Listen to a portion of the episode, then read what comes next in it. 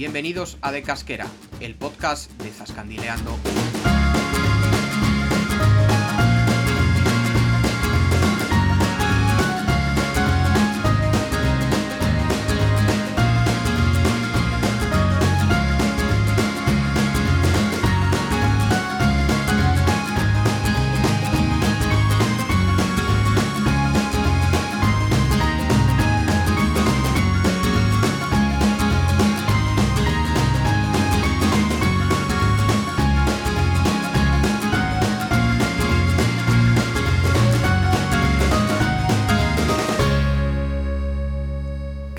Tal, Zascandiles? Bienvenidos un programa más a De Casquera, el podcast para conocer la maravillosa comunidad autónoma de Castilla-La Mancha y un poquillo más de otros lugares más allá de sus fronteras.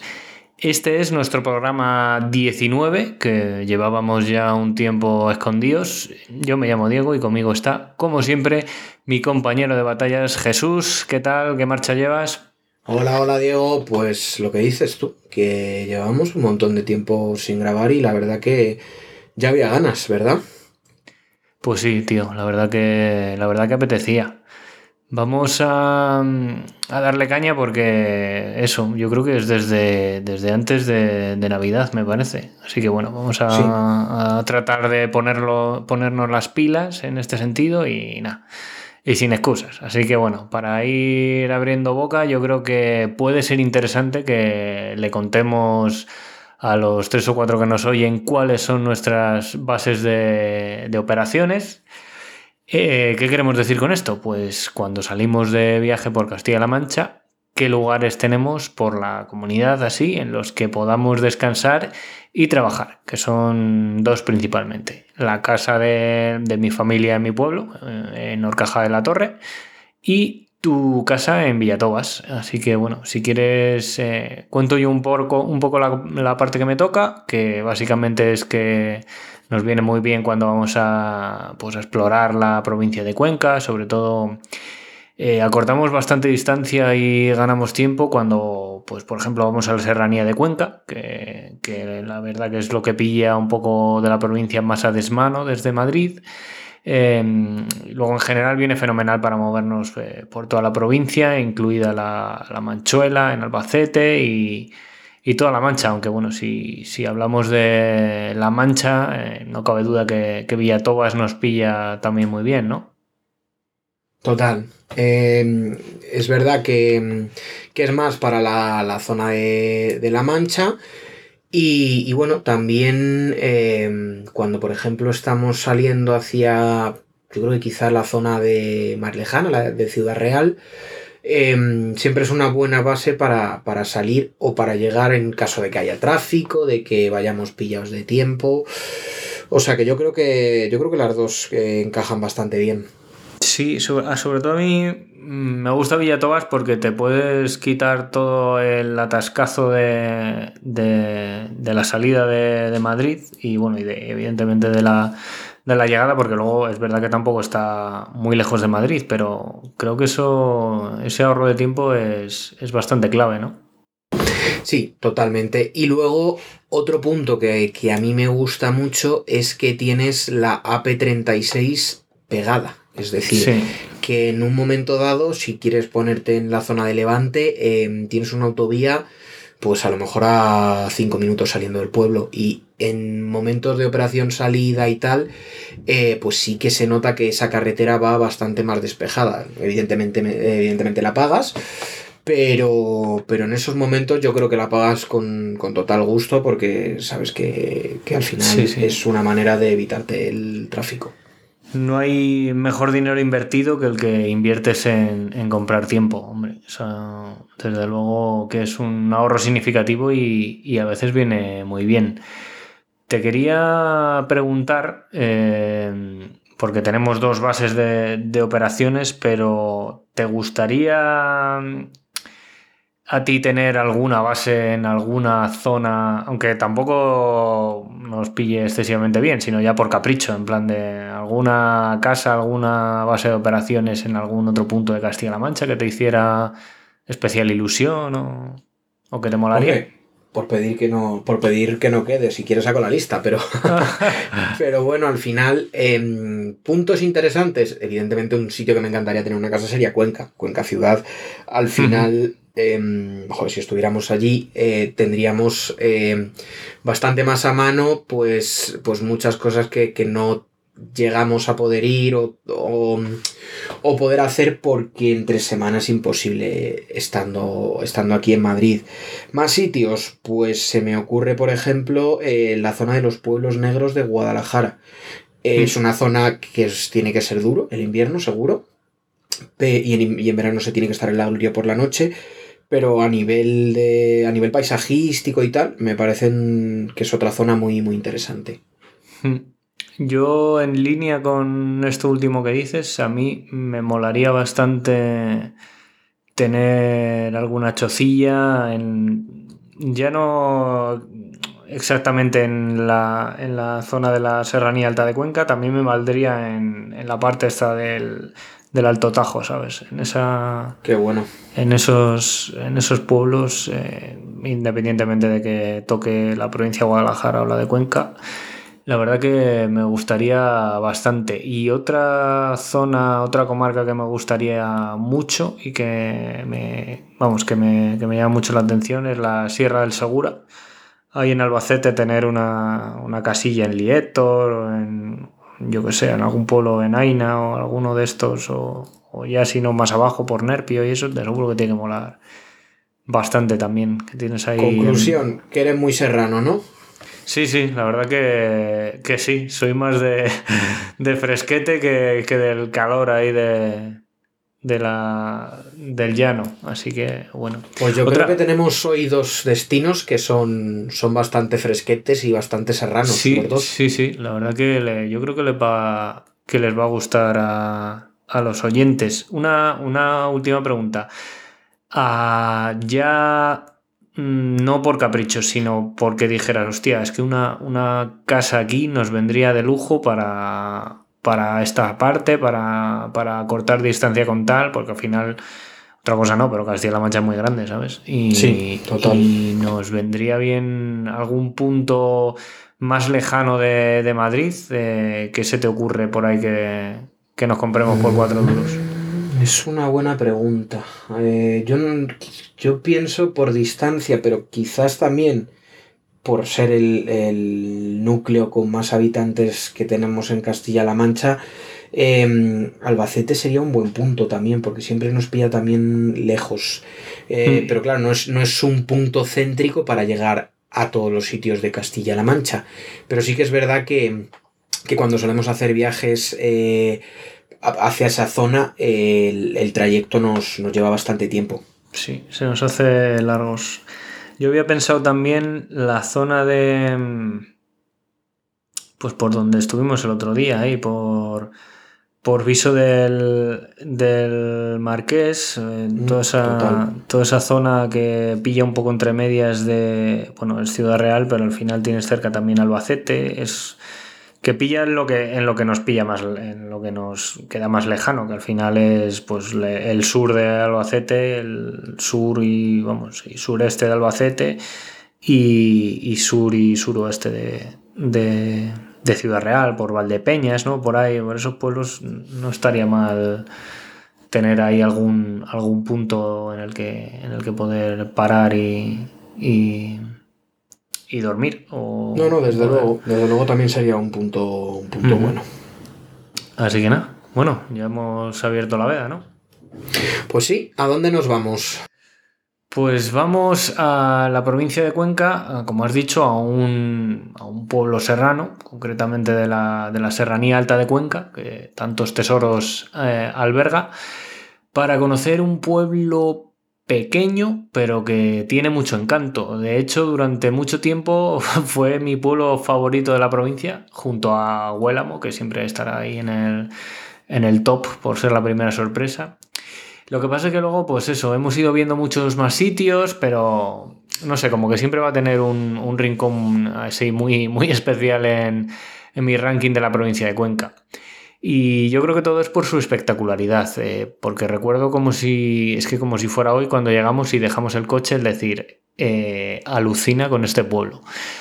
Antes de meterme en, harina, comentar que, esta localidad de Santa María del Val eh, eh, se encuentra pues, en la carretera CUV 9031, que es la que circula desde Masegosa a Cañamares y bueno, pasa por pueblos como Laguna Seca, Pollatos o Fuerte Escusa, que es muy chula, es una carretera además eh, genial para conducir porque es muy espectacular y bueno, pues eso, al que le guste conducir lo, lo va a flipar. Eh, acabo de mencionar esa sensación de, bajar del coche y contemplar el entorno de Santa María del Val y es que en la parte norte del pueblo, junto a la carretera, hay unas rocas, eh, así unos riscos enormes que bordean el pueblo, así como, como amurallándolo y la verdad que es tremendo.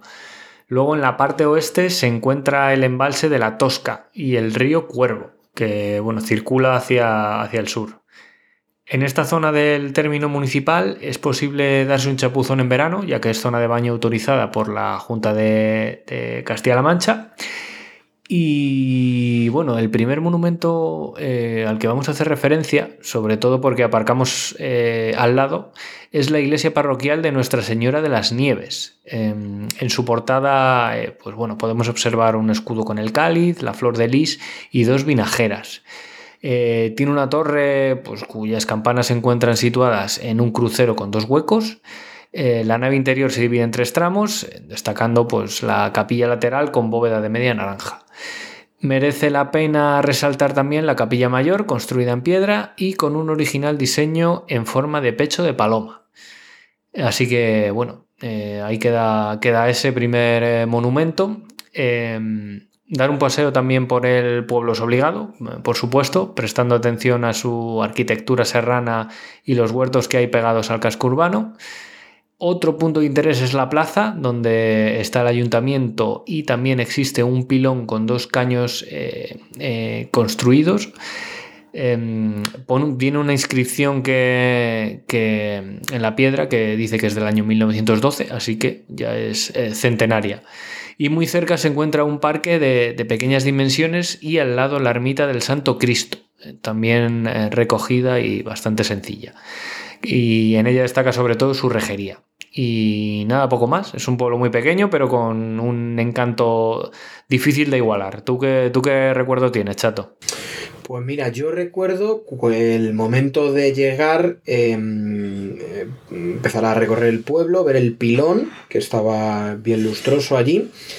Y eh, recuerdo la vista, que además es la que ilustra el post que tenemos, em, que se veía eh, lo que era, creo que era un embalse, ¿no, Diego? era, un paso... el, embalse de la Tosca, sí. Era el embalse de la Tosca y creo que abajo había como unas, unas ovejas o algo así porque no había mucho agua, la verdad. Sí, había un pastor al lado del, agua con, las ovejas. Muy, y además que me, acuerdo porque, mm, porque era cuando empezábamos a zascandilear y no estábamos tan acostumbrados a disfrutar de esos eh, pueblazos que, con tanta naturaleza y con esos paisajes. Entonces, es verdad que es un pueblo que también le tengo yo especial recuerdo. Es que mola, mola mucho cuando, cuando te encuentras un pueblo que es la leche y, no te lo esperas, ¿sabes? Porque, y además tan chiquitito. Sí, sí, sí. Tiene, tiene todo el encanto.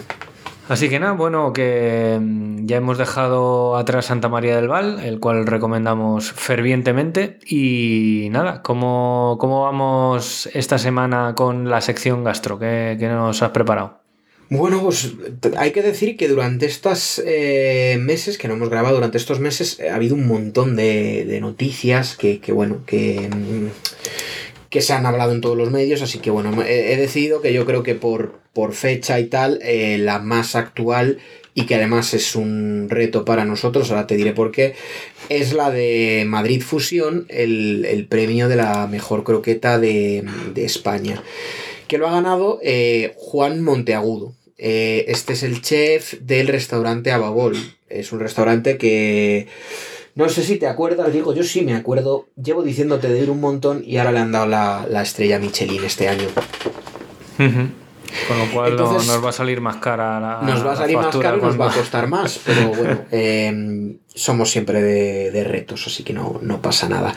Em, te digo lo siguiente: hemos estado en dos restaurantes que han ganado este premio. ¿Sabes cuáles son? Hemos estado en Molino de Alcuneza, en Sigüenza. Muy rico, espectacular, pero ese creo que no lo tiene, no ha ganado el premio. Son otros dos. Ah, en Cañitas. Cañitas Maites 1, eh, que lo ganó el año pasado, lo ganó hace dos años, perdón. Sí, y, ¿Y el otro? Y el otro. me pillas. lo más claro que se te ocurra de gastronomía. Trivio. Correcto. Cortibio lo ganó hace unos años también. Creo que lo ganó más o menos en 2016. Lo ganó Jesús Segura. Mm, o sea que hemos probado dos de las mejores croquetas de, España. Hostia, ya te digo. Y para ellas también hemos probado las mejores. O sea que no, desde luego la aventura no nos está, está saliendo mal.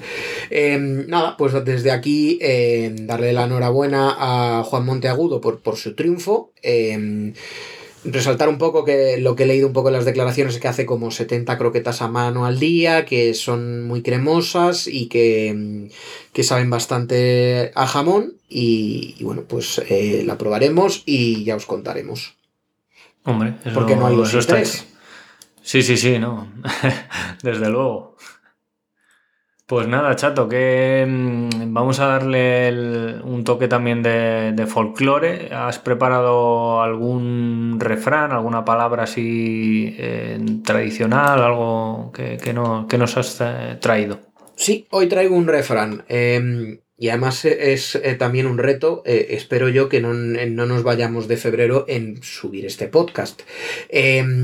Entonces, por eso el, refrán va referido a este mes. El refrán es la flor de febrero no va al frutero, haciendo referencia a que mm, si algo florece en este mes, es probable que después em, quede malogrado por las heladas que haya, con lo cual lo conveniente, que cada vez eh, es más difícil, es que en febrero haga frío y no buen tiempo. Mm, pues sí, la verdad que cada vez es más complicado, pero bueno. Estas semanas está haciendo fresquete, a ver si se, si se mantiene. A ver si seguimos así, sí. Eso es. Bueno, pues seguimos con pueblos eh, entre montañas, eh, serranos, espectaculares. Ahora nos vamos a Castilla-La Mancha. ¿A qué provincia nos vamos? Nos vamos a Ciudad Real, pero... ¿Y a qué pueblo? Pero muy cerca de Córdoba, Fuencaliente. Estamos eh, en el límite con en, lo que es el extremo meridional de, la comunidad autónoma, pegando con Córdoba, como he dicho, eh, por la hablaremos de Córdoba también. Ah, hombre. Un ratito. Espectacular. por la Nacional 420, eh, como he dicho, podemos llegar a Fuencaliente. Eh, de este pueblo todavía no hemos sacado post en el blog, de modo que, bueno, que queremos seguir cumpliendo con aquello que dijimos de ir sacando contenido nuevo en todos los programas, más allá de, bueno, de la sección que tenemos eh, fuera de Castilla-La Mancha. Em, vamos a ir contando un poco la ruta que hicimos, ¿vale? Nosotros dejamos el coche en una cuesta cerca del balneario que hay ubicado en el casco urbano Aparcar no es sencillo, así que hay, que hay que tenerlo en cuenta para la gente que vaya a Fuencaliente. También es verdad que, bueno, depende de la época del año, pero en general no, es un pueblo que tenga muchos sitios para, para aparcar y así a simple vista. Lo primero que vimos eh, fue la ermita de San Antonio, que es del siglo XVIII y está situada en el antiguo Camino eh, Real. Se remodeló en 2003 y aquí es donde se celebra la misa del Domingo de Ramos. Continuamos por la Plaza de España, que es, bueno, es el centro neurálgico de, lo que es el núcleo urbano. Aquí hay un curioso monumento en el que se pueden apreciar animales pues, como un jabalí, un ciervo, una cabra, que lo que representan es el valor cinegético de la zona. Eh, fue construido en 1997 por Juan Garoz. En este espacio también se encuentra el ayuntamiento de, de, Fuencaliente, la casa, la casa consistorial. Después de ello subimos a la fuente y cueva de San Benito por la calle Castillo, que es, una vía bastante, bastante bonita. Eh, de hecho, nos indicó una, familia, no sé si te acuerdas, que había una familia sentada en las escaleras y, y les preguntamos y, nos indicaron que, había que seguir para arriba, que, fueron eh, muy majos. De hecho, cuando bajamos los, les volvimos a ver. Em, en esta zona hay una, eh, bueno, pues junto a la, cueva de San Benito hay un mirador que ofrece unas, unas vistas magníficas del, del pueblo. Tras ello bajamos a la iglesia parroquial de Nuestra Señora de los Baños. Eh, fue construida hacia 1710 sobre la antigua ermita de, sobre una antigua ermita del año 1314 dedicada a la Virgen de los Baños. Ermita que fue construida sobre la fuente en la que, según la leyenda, se apareció la, Virgen.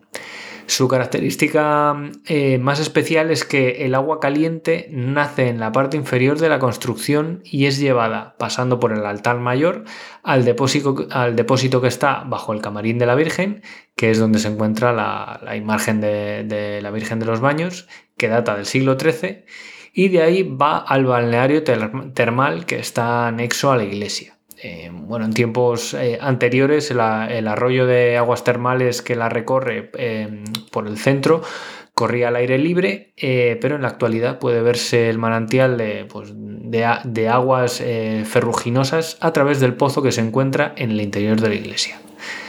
Lo más gracioso fue que, nos encontramos una orquesta tocando en el bar de al lado de, la iglesia, que había una, buena juerga, pero la verdad que no estábamos un poco pachopen, ¿no? No estamos católicos. Sí, em, esto un poco para que parece siempre que zascandileamos y que todo es perfecto. Em, yo estaba eh, malísimo, tenía una fiebre y, encima la, orografía del pueblo eh, en este caso no ayudaba mucho. O sea, eh, me acuerdo lo de la cuesta que has contado antes que, fue bastante tortuoso. O sea, mm, sí, sí. Me costó. Teníamos que ir, haciendo paradas estratégicas. Sí, sí. Sí, sí. Y, bueno, eh, lo de la orquesta, pues seguramente en cualquier otra situación Em, hubiéramos bajado por lo menos un rato a, tomarse, a tomarnos unas cervecitas o lo que hubiera terciado allí con la orquesta. a echarnos un bailecete. Yo me acuerdo que a las nueve y pico que te bajaste tú a cenar a un bar, estaba yo en la cama sudando. Luchando por la vida, claro que sí. Total, total. Luego bajé porque no me voy a quedar sin cenar, eso también está claro, pero, pero fue, fue un fin de duro. Nadie dijo que, que zascandilear fuera fácil en, ocasiones. Completamente. así que nada, desde, desde aquí, desde esta parte de la iglesia, nos acercamos al Pilar de los Burros, que es una, fuente tradicional que data de 1948, y también nos acercamos a la, a la Plaza del Mirador, que tiene unas, unas vistas eh, muy chulas, la verdad. Donde no subimos es al Mirador de la Cruz, que ahí ya si te hubiéramos subido probablemente hubieras eh, terminado con tu vida. Completamente. Pero decidimos mejor no subir porque, bueno, está allá arriba de un, monte que hay al lado de, del pueblo y eso. Era súper curioso que nos asomábamos desde la habitación del, hotel, porque claro, aquí tuvimos que hacer noche, como, como he dicho antes, porque nos pillaba lejísimos. Y se veía la cruz que estaba iluminada por la noche. Sí, sí, sí, sí, eso es. Eso es. Aquí, por cierto, que se celebra la, fiesta de la, de la, Cruz de Mayo, esta festividad que bueno, es típica en bastantes pueblos, pero, pero aquí se celebra y de hecho se hacen eh, las cruces con, flores así naturales en algunos puntos que ya he dicho, como la ermita de San Antonio o, la cueva de San Benito, se hacen allí, se elaboran eh, las cruces para, para esta festividad, así como, como apunte un poco a tener en cuenta, ¿vale? Luego, eh, a la mañana siguiente, porque como hemos dicho, hicimos, hicimos noche, eh, salimos a ver los encantos del término municipal. Primero fuimos a ver las pinturas rupestres, en concreto las del abrigo de La Batanera. Son esquemáticas y representan eh, figuras humanas, aunque también alguna forma geométrica. Fueron descubiertas a finales del siglo XVIII, estudiadas y dadas a conocer por Henri Breuil, que no sé cómo se dirá, no sé cómo se pronunciará, en 1911 y declaradas Monumento Nacional en 1924. Eh, hicimos un tramo de una ruta cercana, que es la de las lastras a la batanera, y es la número 10 de la red de rutas del Parque Natural del Valle de Alcudia y Sierra Madrona, que es donde, donde nos encontramos. Y la verdad que está genial, eh, muy recomendable. Aquí se puede observar también la cascada de la Batanera, pero desgraciadamente nosotros nos la encontramos pues con, muy poco agua, pero si, si, se visita cuando, pues en época de lluvias o cuando haya habido bastantes eh, precipitaciones eh, en los últimos días, la cascada puede tener, vamos, eh, varios metros de altura y, es imponente, ¿vale? después nos movimos al otro abrigo, al de Peña Escrita, para el cual hay que coger el, tuvimos que coger el coche de nuevo. Estas fueron descubiertas, eh, pues igual que las otras, pero en, 1783, aquí la, eh, comentamos la fecha concreta, por el párroco de Montoro eh, de la época. Y fue el primer grupo de pinturas prehistóricas que se describió en la península ibérica. Así que bueno, casi nada. Se encuentran a 4 kilómetros del pueblo y para llegar hay que tomar el desvío en la Nacional 420 que nos lleva al campo de fútbol. Eh, que, está a, un trecho, sí. Tomaremos eh, el campo de fútbol como punto de orientación, ya que pues, para ir al abrigo de Peña Escrita hay que girar a, la derecha, según vemos el campo de frente hay que girar a la derecha, y si queremos ir a la batanera tendremos que continuar recto así de frente. Luego tenemos también el poblado romano de Valderrepisa, eh, que está a 10 kilómetros. Mm, sus restos arqueológicos datan de los siglos I y II a.C. Eh, la función de este poblado era la de fundir y transformar en lingotes los minerales que se extraían en las minas de la zona y llevarlos hacia los lugares de destino. Eh, se abandonan el 1 a.C., coincidiendo con las guerras civiles romanas y con la, con la explotación de otros complejos mineros. Luego hubo también eh, pues, eh, muchas cosas que no nos dio tiempo a ver, y es que al final Fuencaliente es un pueblo pues, mm, para echar como mínimo un fin de semana entero debido a los eh, muchos parajes naturales que tiene por todo su término municipal y bueno, pues, por las rutas que se pueden hacer, etc. Por ejemplo, la chorrera de las Ventillas nos faltó, la fuente Almirez, la chorrera de las Sierpes, el roble centenario del abuelo, la fuente del Madroño, el mirador del Peñón del Cuervo, eh, la ermita de San Marcos, bueno, eh, etcétera. Mil cosas que, ver y hacer en Fuencaliente, así que bueno, aquí queda nuestra, nuestra recomendación y, poco más. Te iba a decir que, que, recuerdas tú de este pueblo, pero no creo que recordases demasiado porque estabas hecho una pena. No, pero la verdad que, sí que, o sea, el, pueblo era espectacular. Lo que pasa que yo estaba pues malamente. Pero, pero es verdad que, joder, lo que vimos es, para disfrutarlo y, lo que dices tú es para irse un fin de y, y disfrutar un poco de, todo el entorno, del tema de las aguas termales, o sea, merece, merece la pena mucho. Es verdad que, que nosotros pecamos un poco porque hicimos noche ahí, vamos, que sabíamos que había cosas, pero es verdad que nos quedamos un poco, un poco cortos y y si tuviéramos que dar alguna recomendación sería echar, echar un par de días como mínimo en, en Fuencaliente si queremos ver pues todo lo que tiene para ver que es, es muchísimo. Ya, sobre todo lo, si al final lo de menos es lo que hay en el casco urbano, que eso sí que te lo puedes ver en una mañana o en una tarde, pero luego en el término hay, claro, hay mil historias para ver de naturaleza y, bueno, ya también alguna ermita por ahí, así que bueno, que, que la gente lo tenga en cuenta. Y nada, vamos a darle el, último empujón al, programa. Nos vamos a ir eh, más allá de, las eh, fronteras de Castilla-La Mancha. Ya hemos hecho antes ahí, hemos dado una, pista. Así que bueno, ¿dónde, dónde nos llevas, Jesús? Bueno, pues eh, como hemos dicho antes, justo cruzamos la frontera con Córdoba para irnos a su majestuosa ciudad. Y mm, bueno, en este caso, eh, como hemos estado hace escasamente un mes, eh, digo, bueno, pues siempre se habla de que se come muy bien en Córdoba. Digo, vamos a dejar unos breves apuntes por si en algún momento a alguien le viene, le viene bien. Eh, vamos a hablar de cinco locales que fueron, no sé si estuvimos en alguno más, pero bueno, he seleccionado cinco. Em, que nos gustaron. Ahora, ahora comentas tú un poco a ver qué te parecieron. El, primero de todos em, fue el Bar Miguelito, que, era un bar que estaba ya pasado el puente, era más, entre comillas, de barrio. Que aquí lo que tenía sobre todo especial un poco era la, fritura, que, la verdad que estaba buena. ¿Verdad, Diego? Sí, sí, la verdad que no me gustó bastante. Luego estaba también eh, ya en lo que es el casco la taberna número 10, que aquí tomamos una de las cosas típicas de Córdoba, que eran las berenjenas. ¿Mm? Correcto. Luego al lado de la mezquita estaba el Bar Santos, famoso por su tortilla gigante. Mítico, sí. que, estaba, que estaba buena, ¿eh? Es que estaba buena de pelotas, tío. Era, estaba buena y además, sobre todo, que te llama la atención porque es una tortilla que a lo mejor es como la llanta de un coche. a lo mejor es exagerado un poquito, pero, pero, es muy, gorda. Muy, grande. y, la ponen en la ponen en los en expuesta y entonces claro la gente pasa y, al final pues terminas terminas comprando la verdad sí pero que a, mí me o sea sorprende porque dices bueno vendrá la gente aquí pues, porque es una tortilla eh, gigantesca y para hacer la gracia pero es que mm, no no es que hay que ir pero porque además la tortilla está eh, buenísima.